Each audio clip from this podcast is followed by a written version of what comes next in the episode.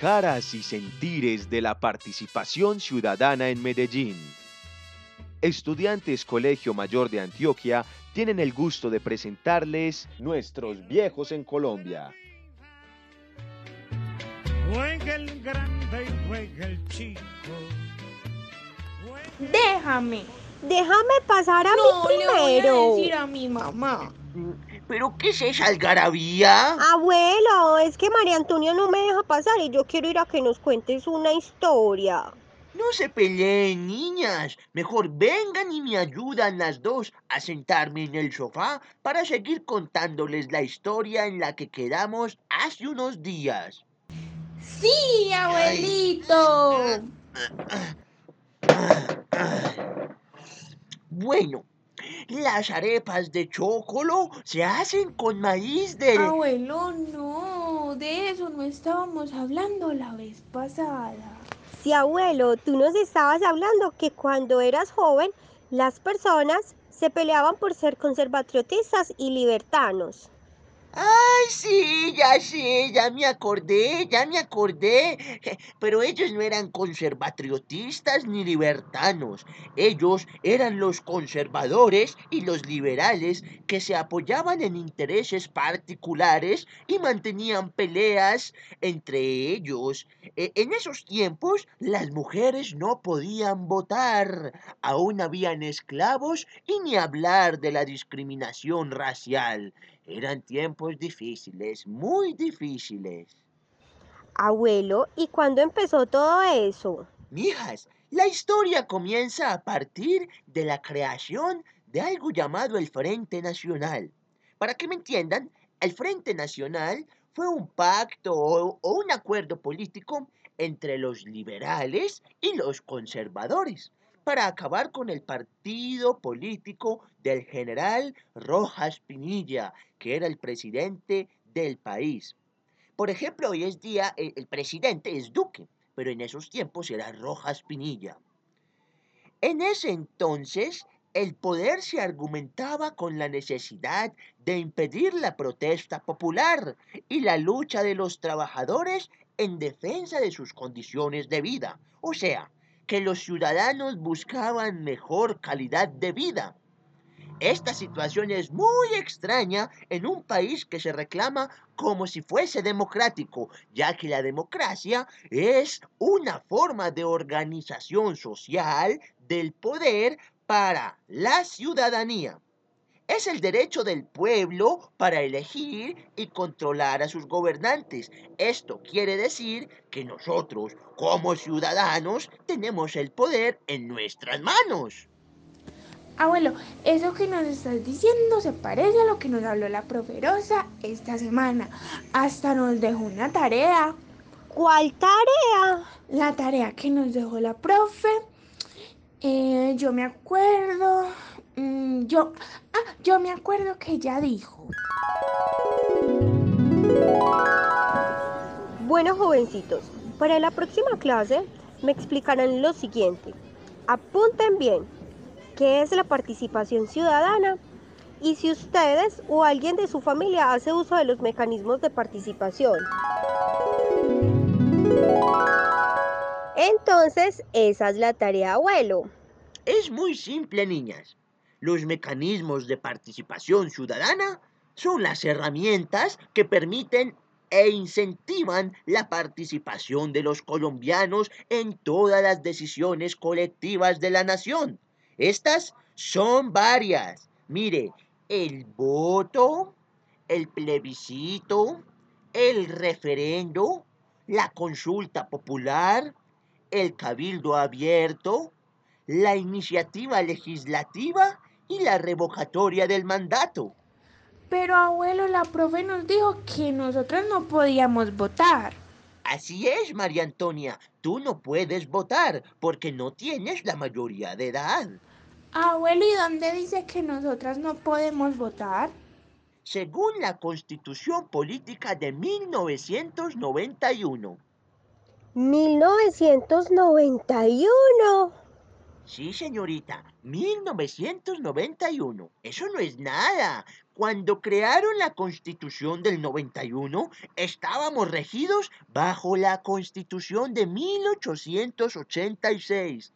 Más de 100 años para reformarla, imagínese usted, más de 100 años.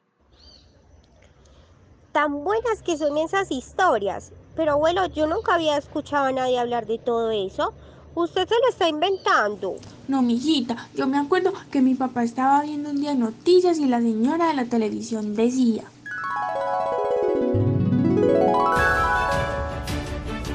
Las encuestas realizadas a los adultos mayores en Medellín el pasado 20 de octubre arrojaron preocupantes resultados, pues el 83,3% de los encuestados afirman que es importante la participación, sin embargo, el 82,4% dicen no sentirse parte de esta participación ni conocer los mecanismos para el uso de la misma.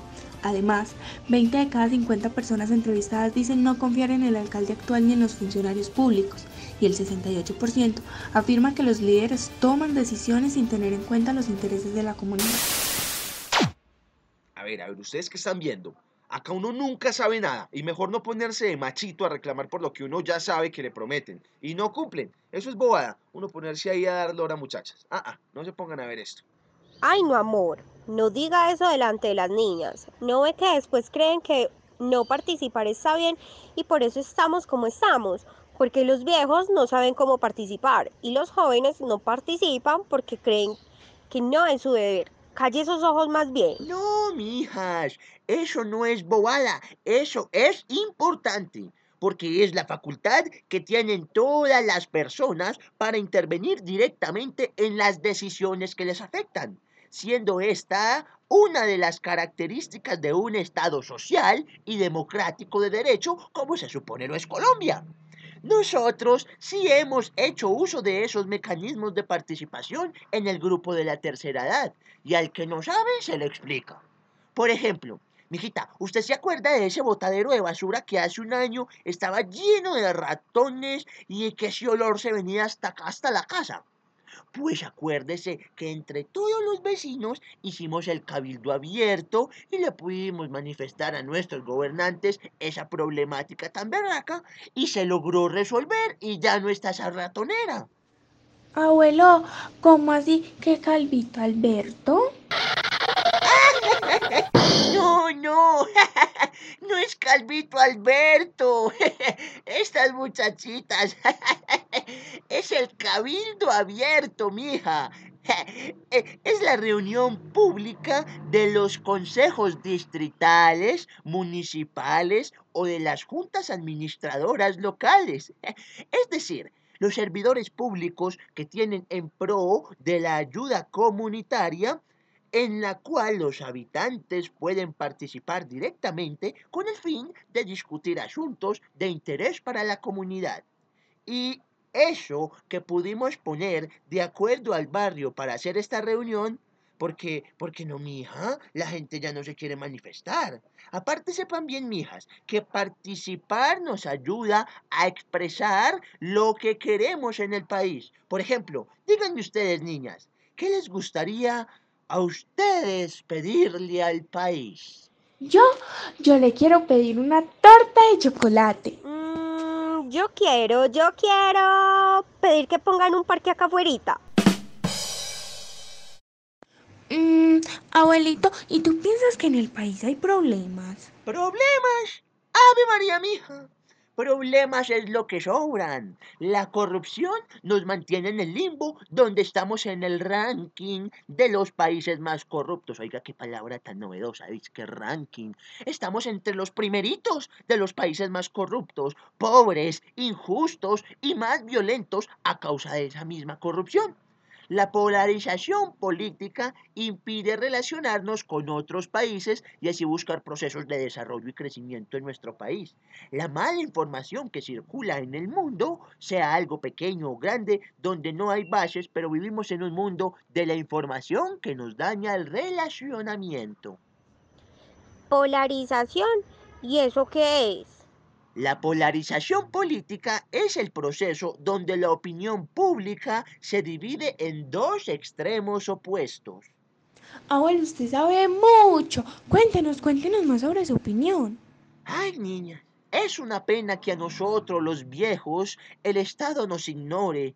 Cada vez nos retrasa más las edades pensionales y a quienes no alcanzamos a cotizar toda la pensión, se nos convierte en un calvario. De cierto modo, el Estado se ha olvidado de sus viejos. Por eso, niñas, es que ustedes no pueden dejar de lado la importancia de participar. Recuerden siempre esto que es muy importante. Ustedes, los jóvenes, deben participar en la vida política, cívica y comunitaria del país, promover el logro y mantenimiento de la paz y colaborar para el buen funcionamiento de la administración de la justicia. Ustedes son quienes ahora tienen el poder. Sí, abuelo, ya quiero ser grande para hacer todo eso. También para ser así de inteligente como usted. ¿Qué pues, pa? Ya que le estás contando a esas muchachas que mira cómo las tenés de entretenidas. Cuente a ver. No, mi hijo, acá contándoles la realidad del país donde nacieron, el desconocimiento de nuestros derechos de participación ciudadana, la desesperanza, la corrupción, la guerra y la violencia, la incapacidad por parte de los gobiernos que hemos tenido hasta ahora y su falta de valores y principios. Sí, papi, el abuelo nos estaba contando las historias de hace mucho tiempo y él nos está ayudando también con las tareas de la profesora. Pero ya chito, chito, para que él nos siga contando cosas buenas.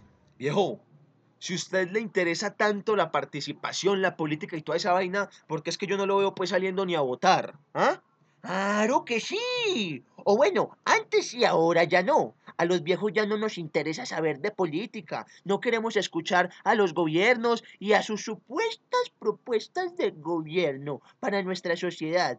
No queremos ni sabemos qué decir respecto a servidores públicos locales que, eh, o, regionales o nacionales, y menos de esos servidores internacionales. Uno ya no está para estos trotes. Además, ya ponen mucho pereque para todo. Que para uno participar, que no sé qué. Y, bueno, lo importante es el deber de respetar los derechos ajenos, no abusar de los propios, obrar conforme al principio de solidaridad social, respondiendo con acciones humanitarias ante situaciones que pongan en peligro la vida o la situación de las personas.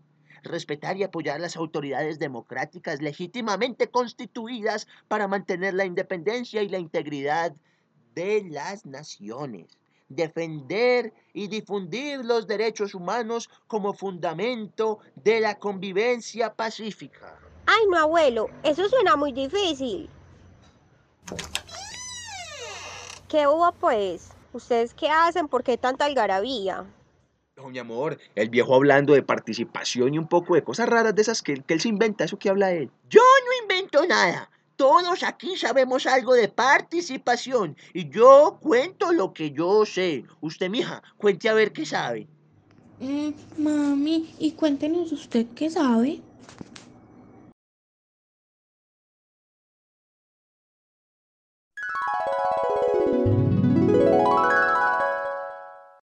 Nosotros desde la gestión comunitaria queremos crear un verdadero cambio, porque nos apasiona ayudar a la comunidad y juntos podemos convivir con las personas y crear proyectos en pro del desarrollo comunitario. Aparte, nos permite desarrollar habilidades investigativas e innovación para ser capaces de gestionar programas y proyectos con familias, comunidades o grupos. Un claro ejemplo de estos proyectos es la implementación de centros educativos, ya que la educación trata de informar y de enseñar. Estos proyectos sociales, ejemplos como profesores de apoyo, programas para jóvenes de la comunidad, talleres ocupacionales, se involucran con las personas a otro nivel y son el primer paso hacia la sostenibilidad. Y también como gestores comunitarios debemos articular diferentes organizaciones para que posean espacios para conversar y exponer sus problemáticas con el fin de resolverlas al paso que las descubren como son un colectivo, un movimiento, un club o asociación, una organización no gubernamental, pero además que se crean esos procesos y espacios de trabajo y ayudas donde la comunidad se entera y ellos sean los que participen en las decisiones que se toman para el desarrollo de sus territorios. Bueno, una propuesta viable es que con la ayuda de las HAL y HAC se pueda trabajar con los adultos mayores y proponer una mesa para conversar sobre mejoras, necesidades, proyectos, ideas, entre otras, para mejores condiciones de vida y desarrollo colectivo, escuchando a partir de sus experiencias y necesidades. Esto lo queremos realizar ya que el pasado 24 de octubre del presente año se hicieron unas encuestas donde el 68% de los encuestados dice que las HAC y las HAL no tienen en cuenta los intereses de la comunidad. La comunidad debe entender también que el cambio está en cada uno, que juntos y con las ayudas de personas como estas se genera el cambio. Sí, mijo, es que nosotros nos hacemos los de la vista gorda y nunca hablamos porque como no nos escuchan. ¿Y usted cómo sabe que no nos escuchan si no se habla? Es que debemos pronunciarnos y no desistir en el primer no. El cambio político y administrativo del país está en cada ciudadano que esté dispuesto a luchar por el cambio. Por eso, niñas, les digo, no se queden nunca calladas, expresen inconformidades y empiecen a generar cambios. Bueno, familia, que todas estas historias les sirva para comenzar a participar en la sociedad y poder lograr así el país democrático que tanto queremos y decimos tener. No crean que participar es bobada. Todos debemos hacerlo para ser escuchados. Poco a poco el Estado ve nuestro interés y hacen caso a nuestras necesidades como ciudadanos con voz y voto. ¡Upa pues!